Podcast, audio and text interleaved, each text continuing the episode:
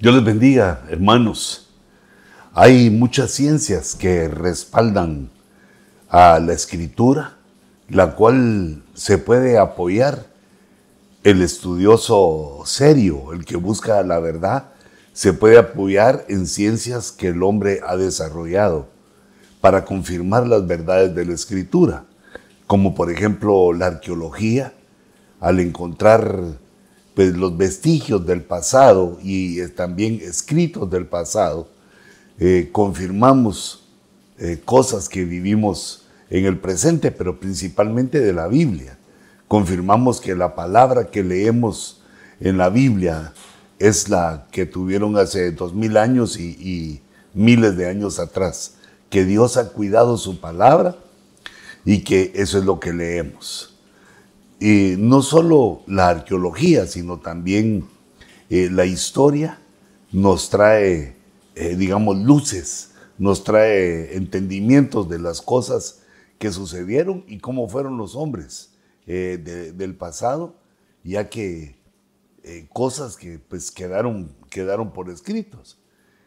Entre los próceres de Estados Unidos, cuando fue formada la nación, hubo un prócer de Virginia de apellido Page, John, John Page.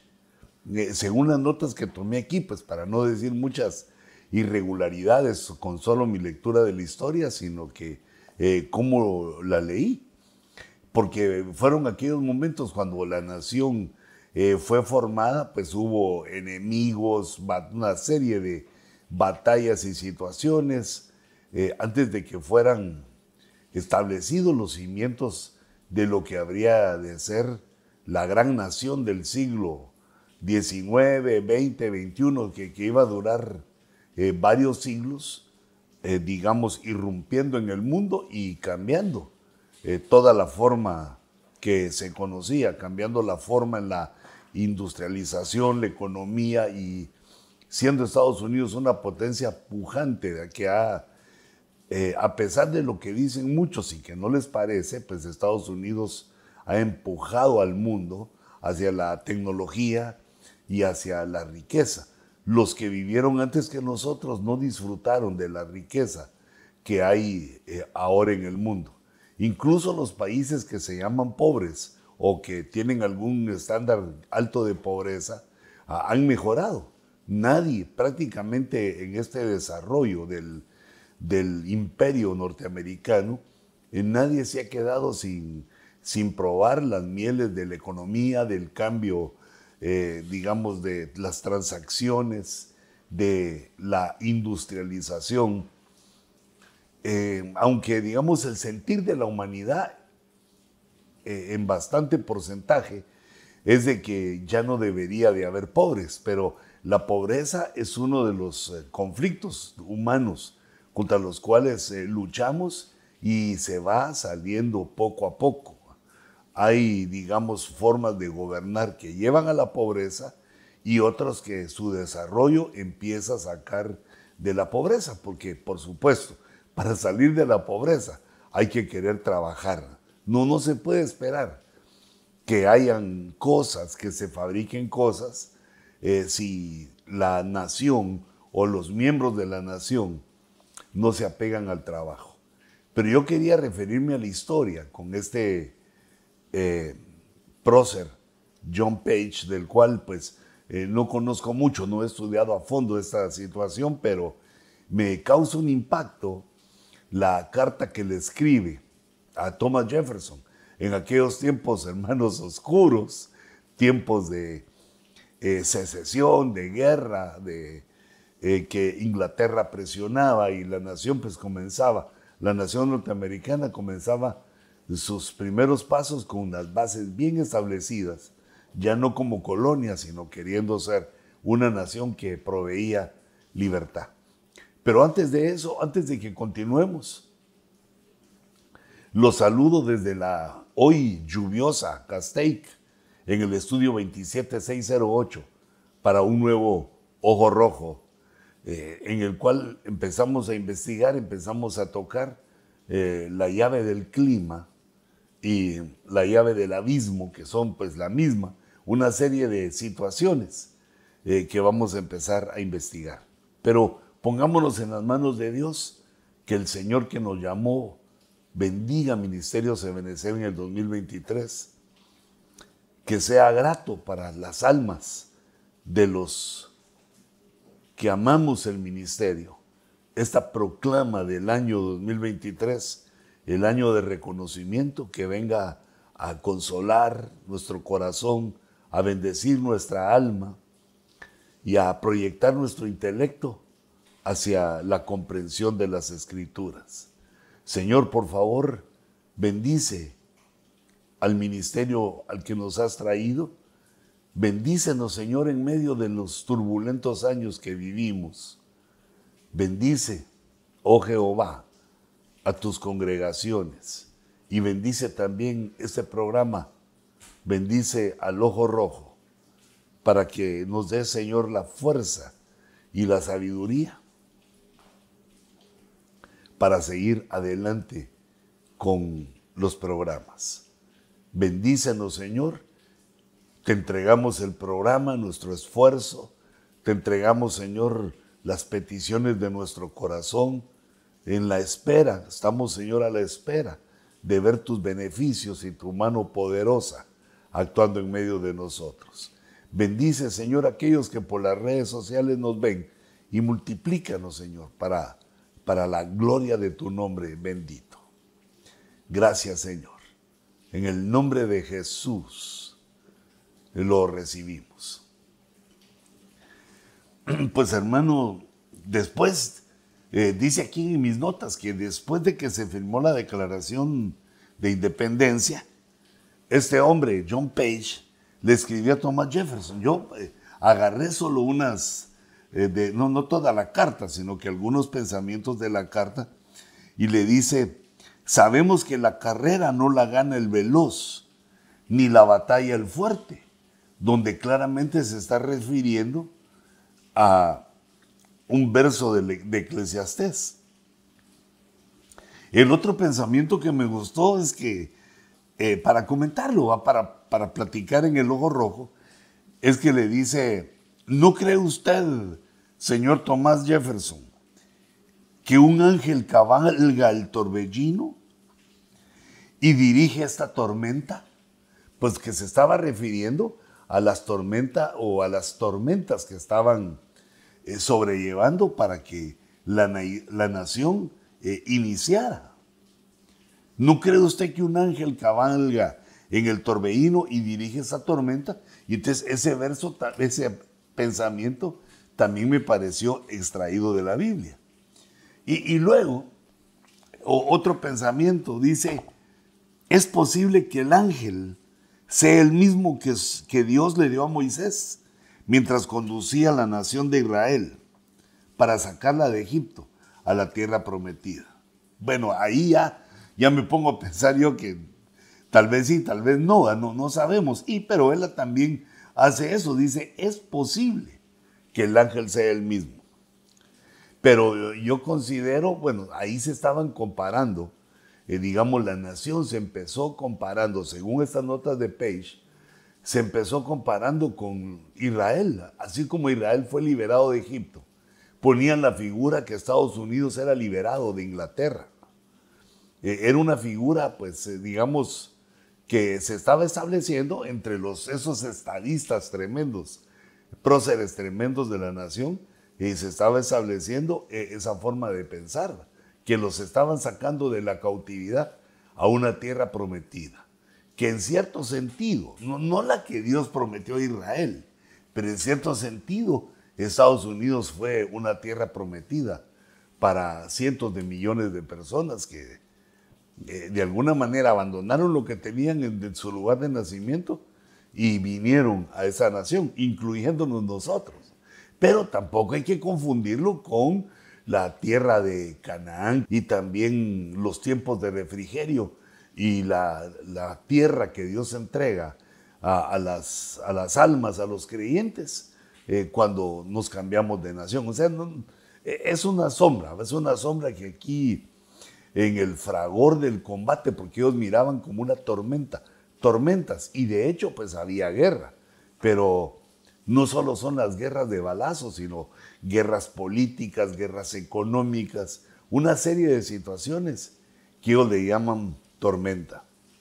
Y entonces yo puse en el, en el pensamiento primero eh, el versículo de Eclesiastés, que es hermoso, que es hermoso y nos deja una gran enseñanza, y que está en el 9.11 de Eclesiastés.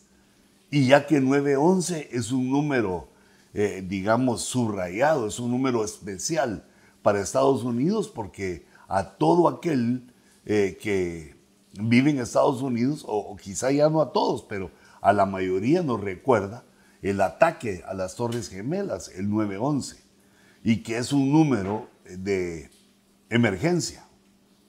Entonces dice Eclesiastes 9:11, vi además, está aquí pues eh, reflexionando Salomón, que bajo el sol, o sea, en la tierra, no es de los ligeros la carrera, no es de los flacos ni de los entrenados los que ganan la carrera, porque pasan cosas que uno no sabe, ni de los valientes la batalla, que hay situaciones que solo Dios domina, que pueden parecer casualidades u otras cosas, pero Solo Dios las domina.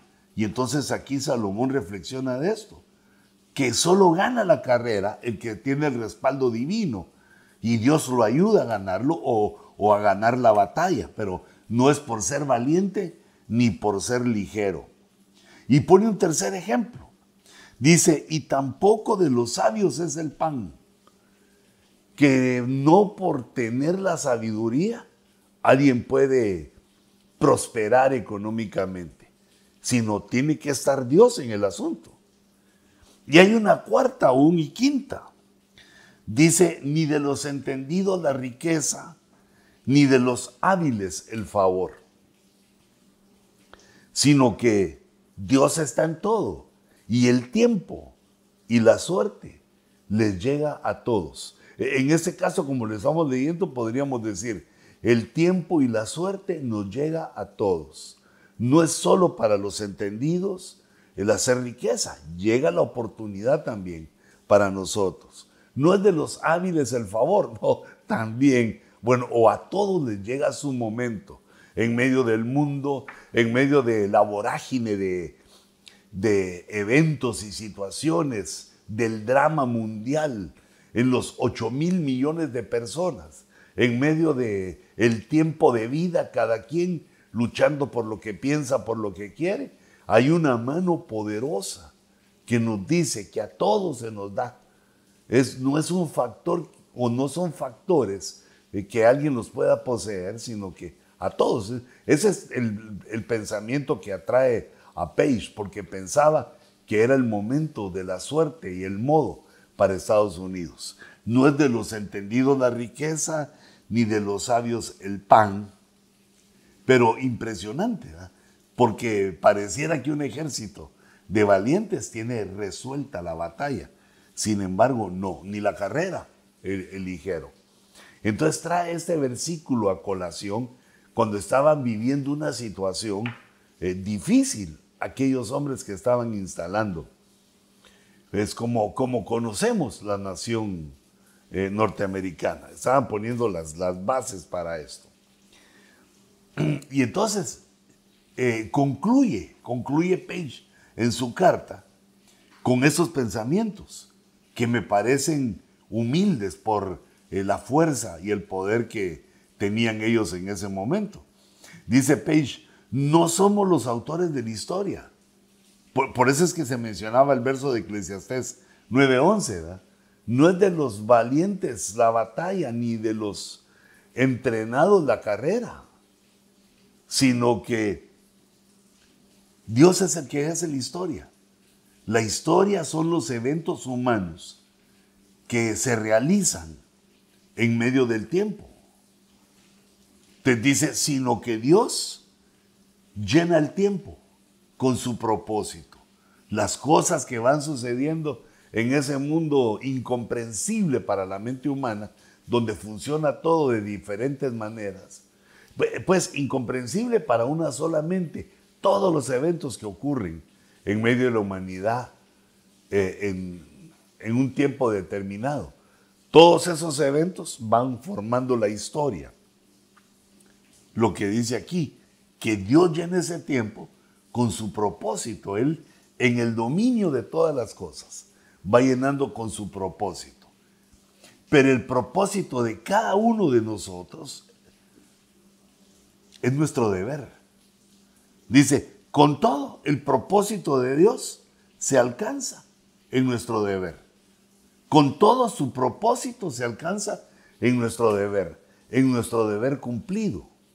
Fíjate, Dios llena el tiempo con su propósito y el propósito se realiza con nuestras funciones, cada quien haciendo lo que tiene que hacer. Como hablábamos de estos miles de millones de humanos en todo el mundo, eh, pues el arquitecto haciendo arquitectura, el doctor atendiendo a los enfermos, eh, el trabajador en su trabajo, el pastor predicando, eh, es decir, se llena el tiempo con el propósito de Dios que ha establecido en cada persona.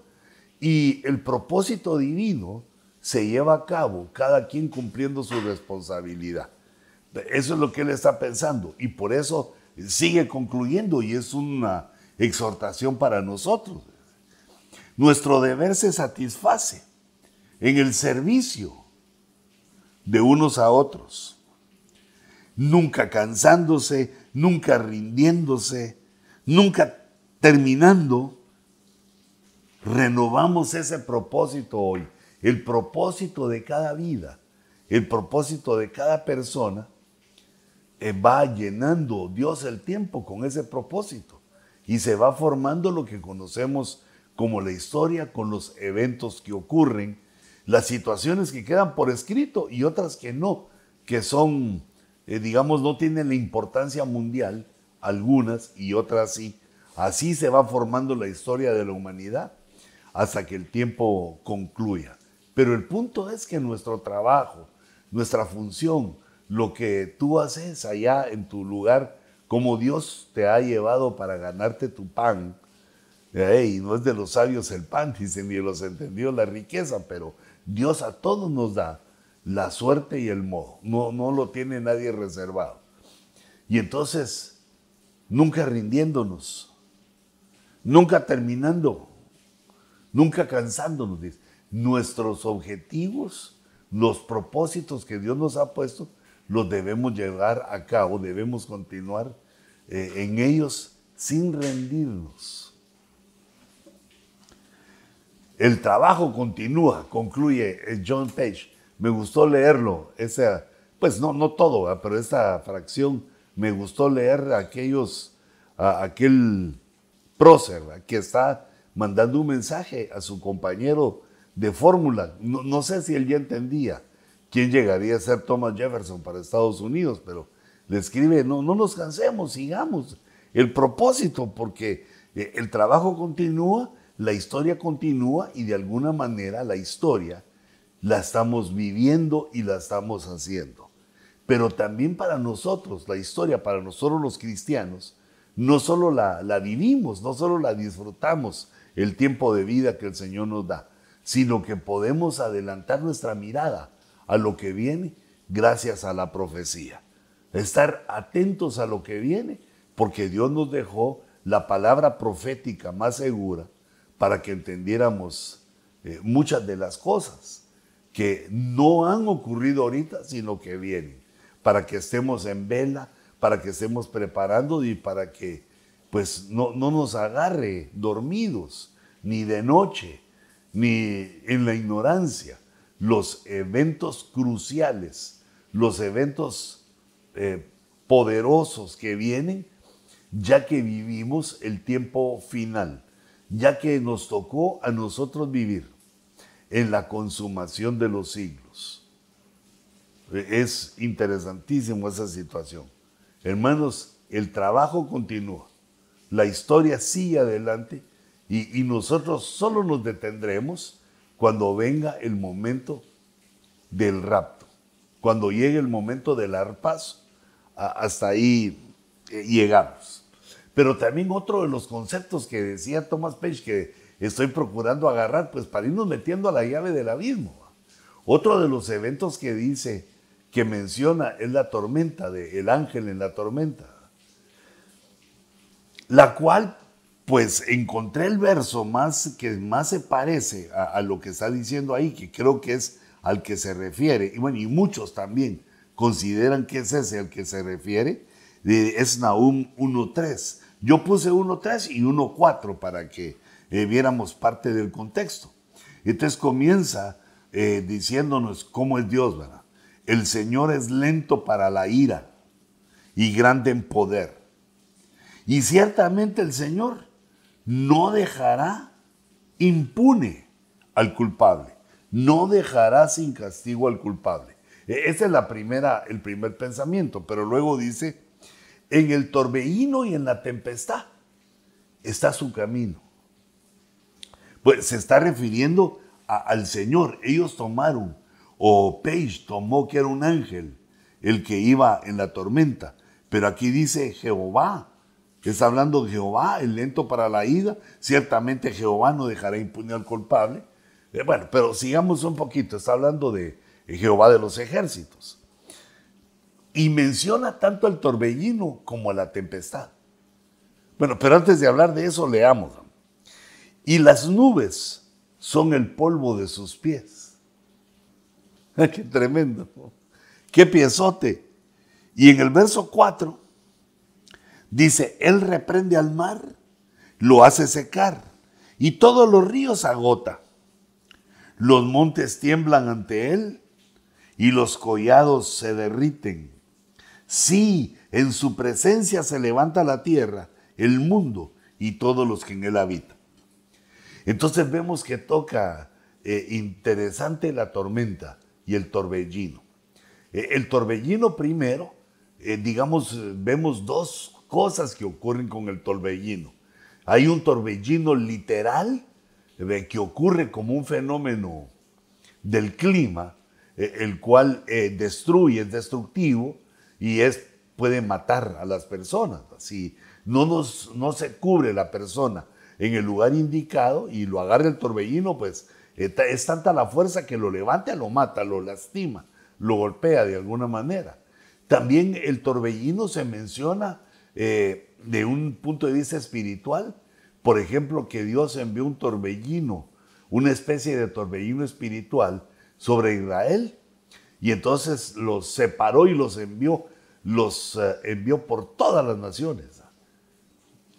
se toma, digamos, el fenómeno natural como un ejemplo espiritual gigantesco de lo que Dios hizo con Israel. Los echó a todas las naciones del mundo y como una especie de torbellino. Eh, y también hay un torbellino espiritual, eh, también tremendo, que Dios utiliza, por ejemplo, el torbellino para arrebatar a Elías. El rapto de Elías es en un torbellino. Eh, nosotros a veces nos confundimos porque nos atrae el hecho que menciona que carros de fuego, menciona la Biblia que carros de fuego eh, se acercaron, llegaron, pero la Biblia dice claramente que Elías fue trasladado, fue llevado en un torbellino. E, eso quiere decir que el torbellino espiritual tiene que ver con el rapto, tiene que ver con el traslado que va a hacer Dios, así como lo hizo con Elías eh, y lo ha hecho también con otros hombres, como con Enoch, así como lo hizo, que hay precedentes de cómo Dios arrebata y no teniendo Dios pues ningún problema que sea uno o millones, ha establecido Dios un día en el cual va a arrebatar a los creyentes en Jesucristo. Entonces el torbellino también tiene una relación con el rapto, no solo con la separación eh, del pueblo y la división del pueblo de Israel, sino que espiritualmente se refiere al rapto. Y como dice que Dios, pues ahí está. Es lento para la ira y grande en misericordia, pero eh, en el torbellino está su camino. Está hablando de Jehová. Jehová camina por el torbellino. ¿Cómo hace para caminar por el torbellino? Que Él es Dios. Y cuando va en el torbellino, cuando se manifiesta en el torbellino, es primero para el arrebatamiento, según lo vemos que le ocurre al profeta Elías. Pero también hay otra mención en el libro de Job, que cuando Job está atribulado, sin entender, preguntándole a Dios, Dios aparece en un remolino y es Dios el que le hace preguntas a Job. Es decir, que también se manifiesta el torbellino, eh, se manifiesta en una situación en la que Dios quiere comunicarse con el hombre, con el que le busca. Por eso, Señor, perdona nuestras faltas, perdona nuestras debilidades, perdona, Señor, los trabajos que no hacemos como debiéramos hacerlos por ser para tu honra y para tu gloria, nuestros pecados, iniquidades que la sangre de Jesús perdone, eh, haga invisible, limpie, lave, que desaparezcan los pecados del pueblo que se arrepiente delante de él. Porque fíjate esta situación que mencionamos, que Dios quiere tener ese contacto desde el torbellino con aquellos que le buscan, aquellos que están siendo fieles en medio de tribulación. Así se manifiesta Dios entonces desde el torbellino para un atribulado Job que lleva 28 capítulos sufriendo. Pues eso ocurre en el capítulo 28 y es cuando Dios hace un, eh, digamos, una especie de alto y le empieza a hablar a Job, a preguntarle, a exhortarlo, a recordarle cosas eh, divinas, cosas profundas, eh, cosas que sucedieron antes de que el hombre habitara sobre la tierra. Otras épocas, otras edades, que nosotros en nuestro orgullo solo logramos ver los apenas seis mil años que tenemos viviendo sobre la tierra a partir de que Adán fue sacado del huerto. Mientras la tierra debe tener miles de millones de años, si seguimos la senda de los científicos.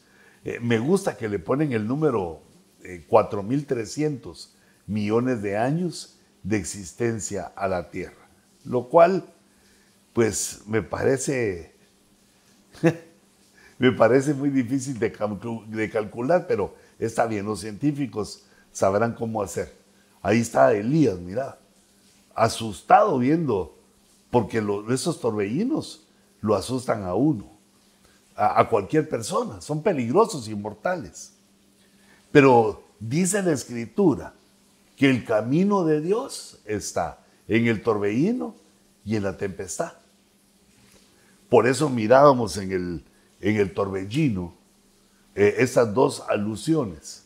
Y también nosotros debemos de entender que en el torbellino de la vida, eh, en las cosas que, digamos, en el torbellino que son incontrolables, los sucesos, las decisiones de los otros, las cosas que son incontrolables para nosotros.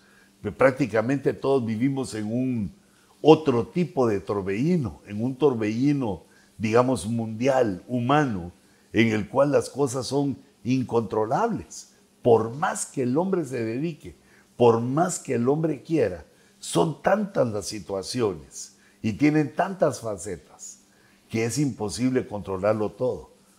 Por eso es que la planificación de lo que hacemos eh, tiene que tener una gran flexibilidad porque ocurren cosas que no estaban, eh, digamos, planificadas y que cambian todo o gran parte de lo que estamos haciendo. Nosotros vivimos la vida en sí, es un torbellino, pero Dios habita en el torbellino.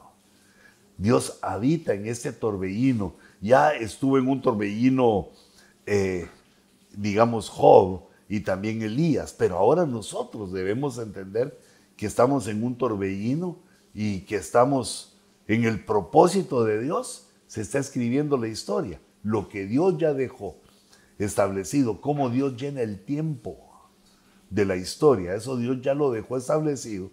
Y entonces nos toca vivirlo, disfrutarlo por la paz, la compañía de nuestro Dios, ya que el Señor está en el torbellino.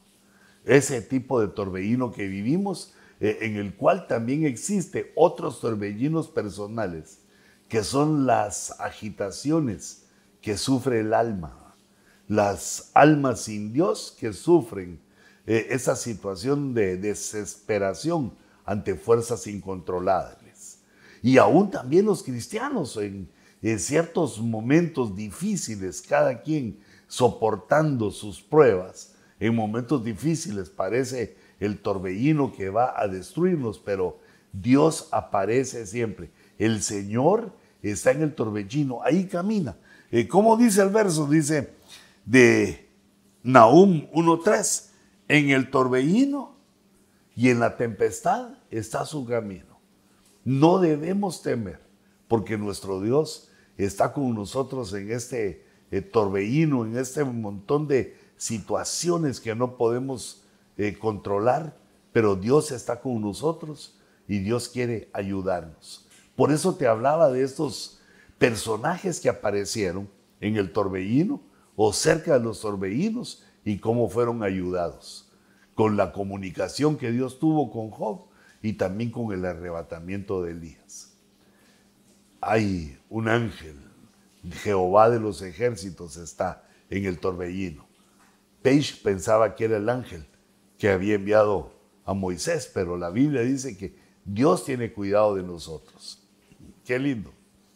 Pero también la escritura menciona allí las tormentas, como que fueran diferentes, aunque de alguna manera son parecidas, pero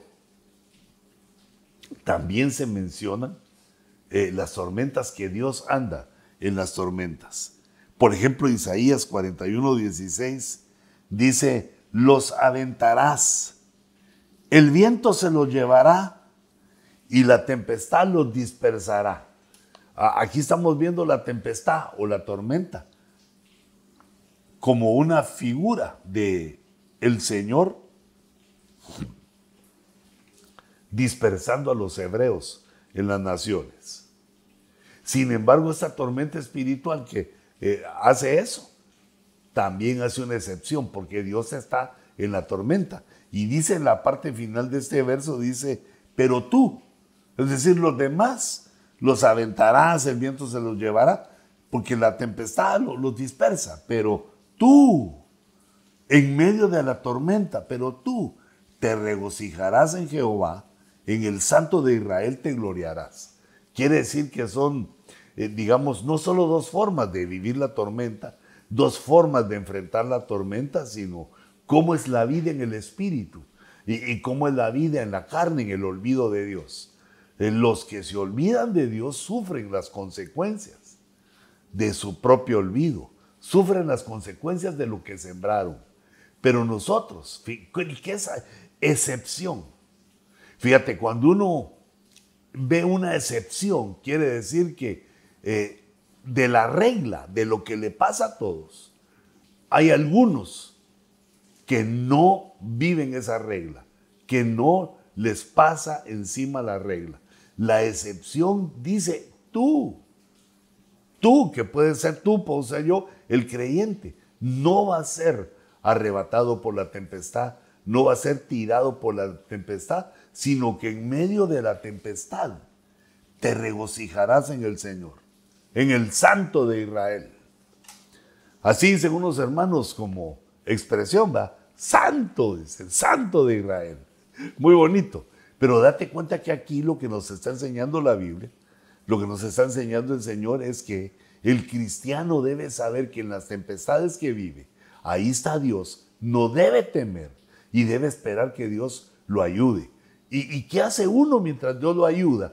¿Qué hace uno mientras está viviendo esas situaciones tempestuosas? Pues ahí dice gozarse en Jehová porque uno sabe que caerán mil a su diestra, diez mil a su siniestra, pero a él no le llegará. Tiene una promesa una promesa de protección, una promesa de, Dios. Tú, pero tú, aquellos se los lleva la tempestad, pero tú seguirás glorificando al Señor. Por eso Eh, hermanos, no debemos pensar que en las tempestades la solución es dejar de ir a la iglesia. No, error, te quedas solo.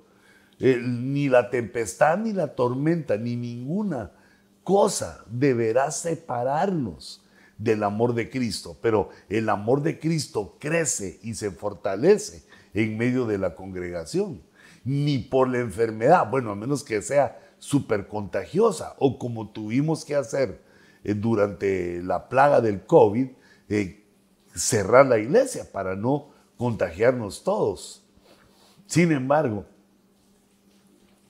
eh, el pensamiento humanista y también diabólico que viene a las personas que están en medio de una tempestad o, en medio de una tormenta o, del torbellino, en lugar de esperar la comunión con Dios, en lugar de doblar rodillas para comunicarse con Dios, o, acostado como estés comunicándote con Dios, en lugar de eso se van de la casa, se alejan y entonces se reprueba. La prueba se reprueba y hay que volverla a comenzar en el futuro.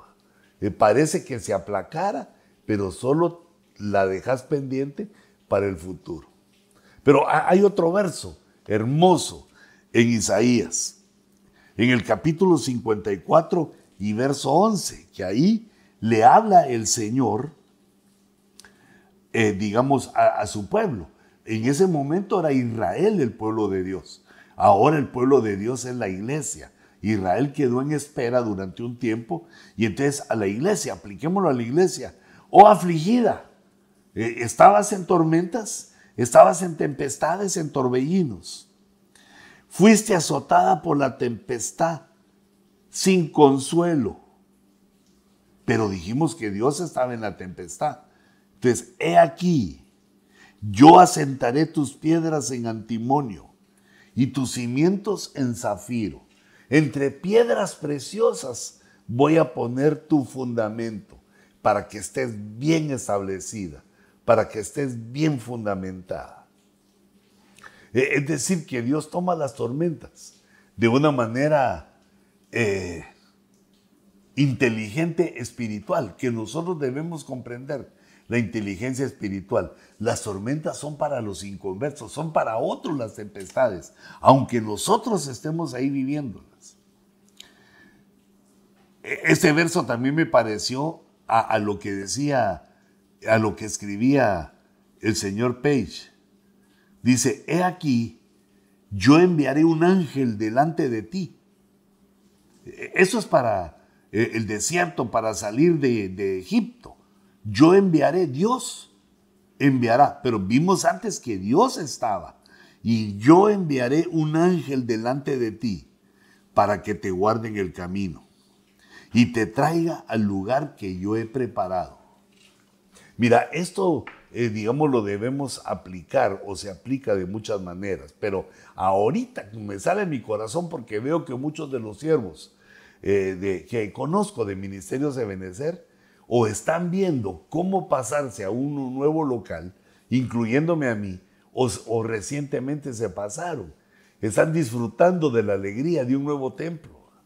Están disfrutando de, las inauguraciones y las bendiciones que traen los, los nuevos templos. Pero mira cómo dice, que Jehová envía un ángel delante de nosotros hasta que nos lleva al lugar que Dios ha preparado.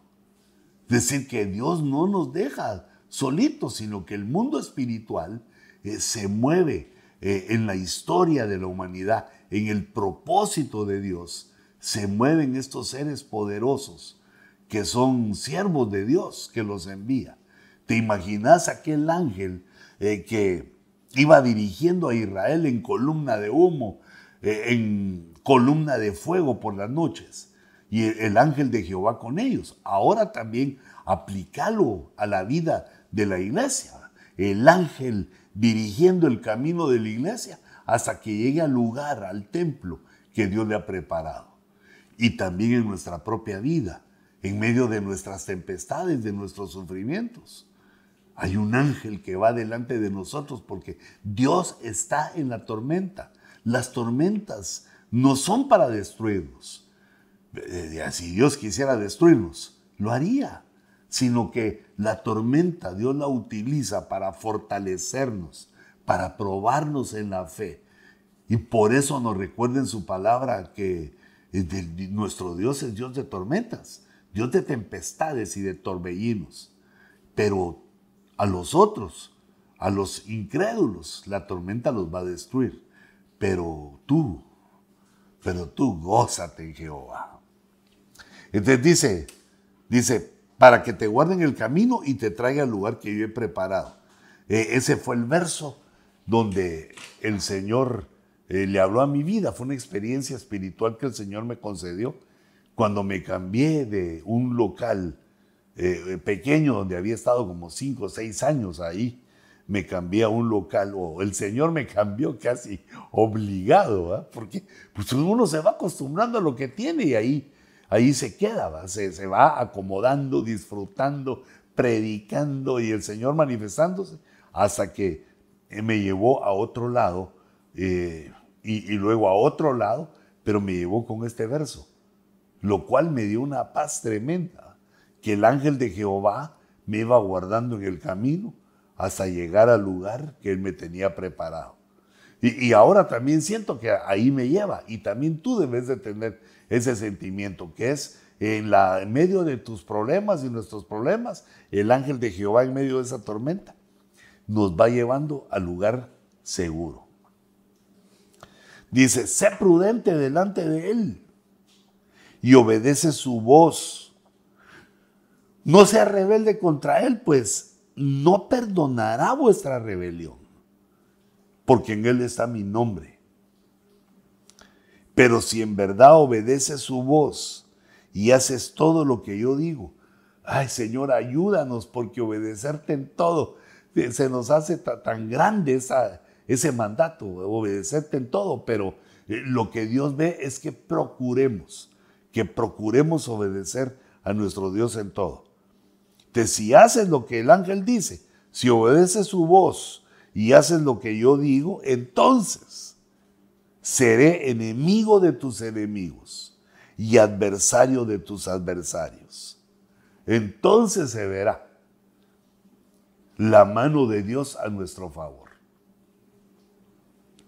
Y esas tormentas y esas eh, tempestades y torbellinos que mirábamos, nos hablan también, lo trasladamos a lo profético. Como ya hablamos de algunas situaciones, pero ahora lo queremos trasladar a lo profético. Eh, es decir, eh, lo profético es que aparece la llave del abismo que nosotros la relacionamos con el cambio de clima que está viviendo toda la humanidad, todo el globo terráqueo. De alguna manera es una especie de tormenta, es una especie de tormenta mundial. El cambio climático, eh, los cambios que están ocurriendo, que atraen, eh, digamos, a la, mentalidad de toda la humanidad y que, aunque no ha sido comprobado científicamente, eh, muchas personas piensan que la causa del cambio climatológico eh, es la industrialización, es el humo que producimos los humanos en las industrias, en los motores de combustión interna, en los carros. Eh, nosotros, eh, digamos, somos acusados por esa parte de los científicos, nosotros los moradores de la tierra, los que vivimos en el mundo, somos acusados de provocar ese cambio climatológico con el uso de nuestros autos y también pidiéndole a la industria que fabrique cosas, al comprarla nosotros, las fábricas producen. Y es por eso que se han propuesto, de alguna manera, eliminar los motores de combustión y se están buscando otras fuentes de poder. Eh, el hidrógeno, la electricidad eh, y otras fuentes de poder eh, que se piensan descubrir y algunas que ya se han descubierto, que dicen que se han descubierto, pero que, digamos, la élite no, no, no permite. Ahí están echando eh, humo, que es una de las señales del último tiempo, todas las industrias del planeta y no ha sido comprobado científicamente en su totalidad esa situación, pero pareciera obvio, pareciera obvio, pero vemos en la vida que muchas cosas que parecen obvias, cuando se profundizan, cuando se investigan, resulta que no eran como las pensábamos. La, obviedad, que algo sea obvio, es producto de la mente humana, no, no es producto de una realidad, eh, de la verdad, digamos, de lo real, sino que puede ser producto de nuestra propia mente. Pues como vemos eh, el anhídrido carbónico, el humo de los carros, uy, hay unos buses y, y, camiones que echan una cantidad increíble de humo, pero eh, digamos, no ha sido comprobado esa situación. Sin embargo, vemos eh, en la profecía, si me acompañan aquí a, mi, a esta presentación, mira aquí, por eso le puse eh, eh, la llave del clima o la llave del abismo que estamos comenzando y el ojo rojo, que es el investigador, que es cuando uno se desvela a investigar. pero eso ya es otra cosa.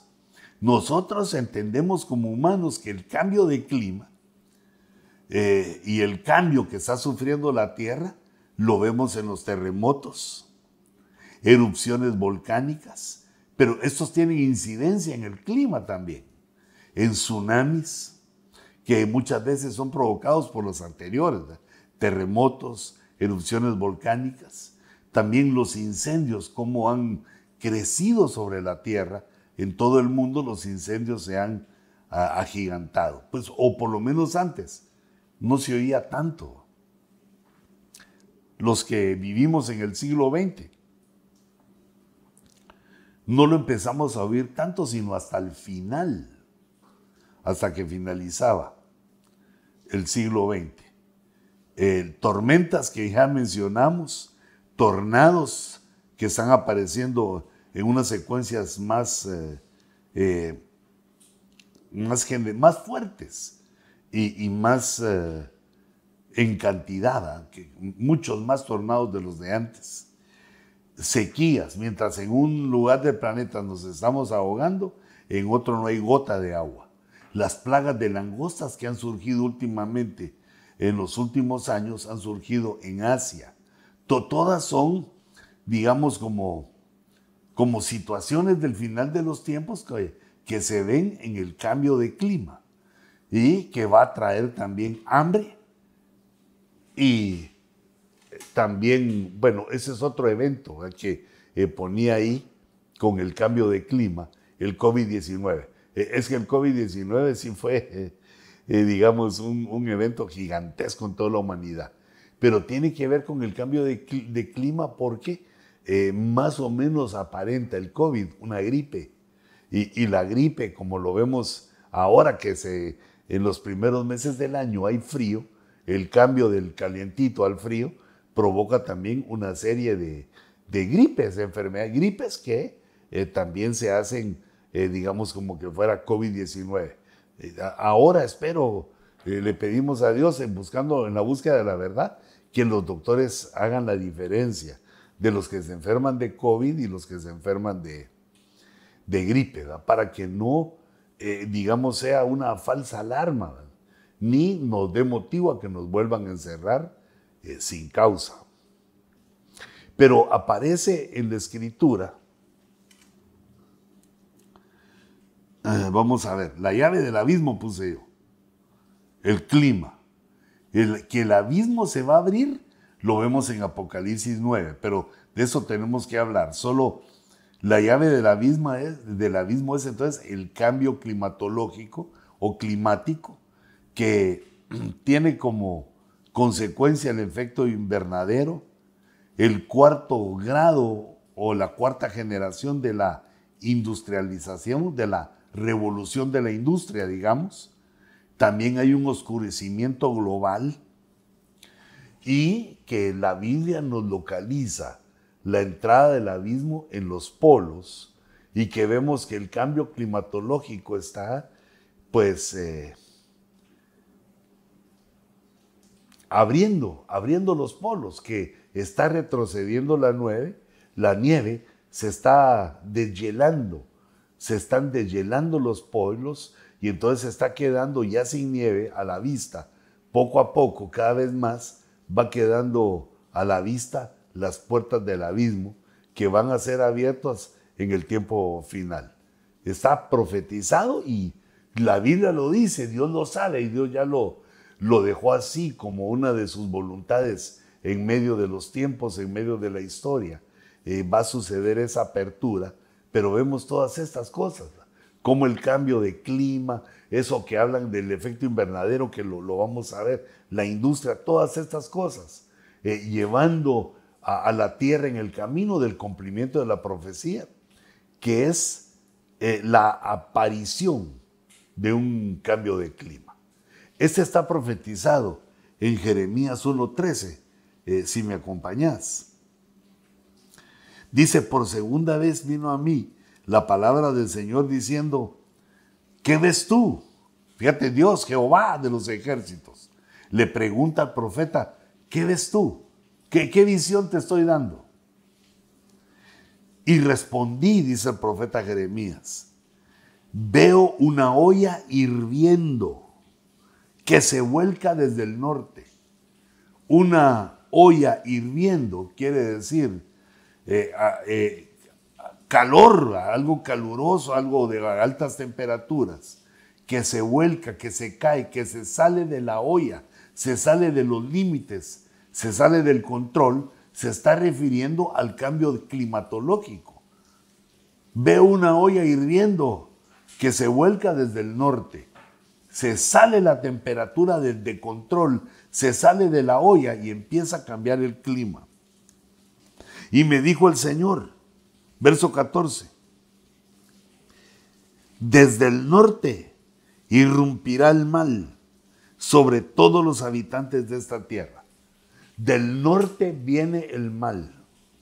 Se aproxima el mal sobre la tierra y vemos que se volcó la olla desde el norte viene el cambio climatológico y respaldado desde el norte para hacer un cambio mundial en la humanidad, para enfrentar ese cambio de clima, una revolución mundial, un nuevo orden mundial para enfrentar el cambio de clima que va a ser aprovechado por el enemigo de nuestras almas eh, para imponer su imperio de siete años antes de que el Señor eh, acabe con los malos. Padre, en el nombre de Jesús, te ruego, Señor, que nos des la revelación de esta palabra, que por tu Espíritu venga entendimiento, Señor, en cada uno de los que escuchan este consejo. Yo los bendigo en el nombre de Jesús y bendecimos el ojo rojo para que sea de bendición para miles y cientos de miles y millones. En el nombre de Jesús lo creemos y lo recibimos. Amén, Señor. Y amén. Nos vemos en el próximo Ojo Rojo.